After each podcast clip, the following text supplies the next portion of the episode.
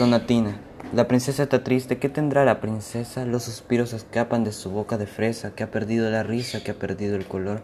La princesa está pálida en su silla de oro, está mudo el teclado de su clave sonoro. En un vaso olvidada se desmaya una flor.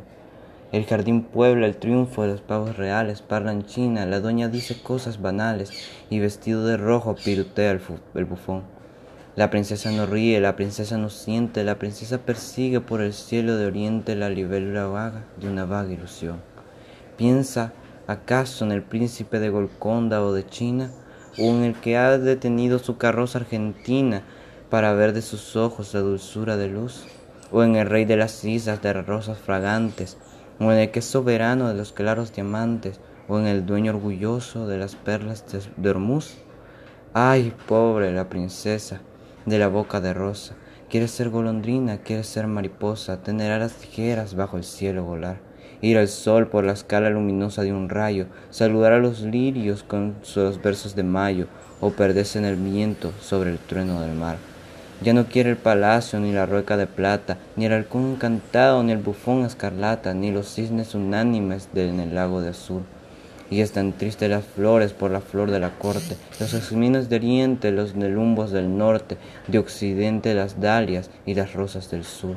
Pobrecita princesa de los ojos azules, está presa en sus oros, está presa en sus tules, en la jaula de mármol del palacio real. El palacio soberbio que vigilan los guardas, que custodian cien negros con sus cien alabardas, un lebrel que no duerme y un dragón colosal. Oh, quien fuera Isípila que dejó la crisálida.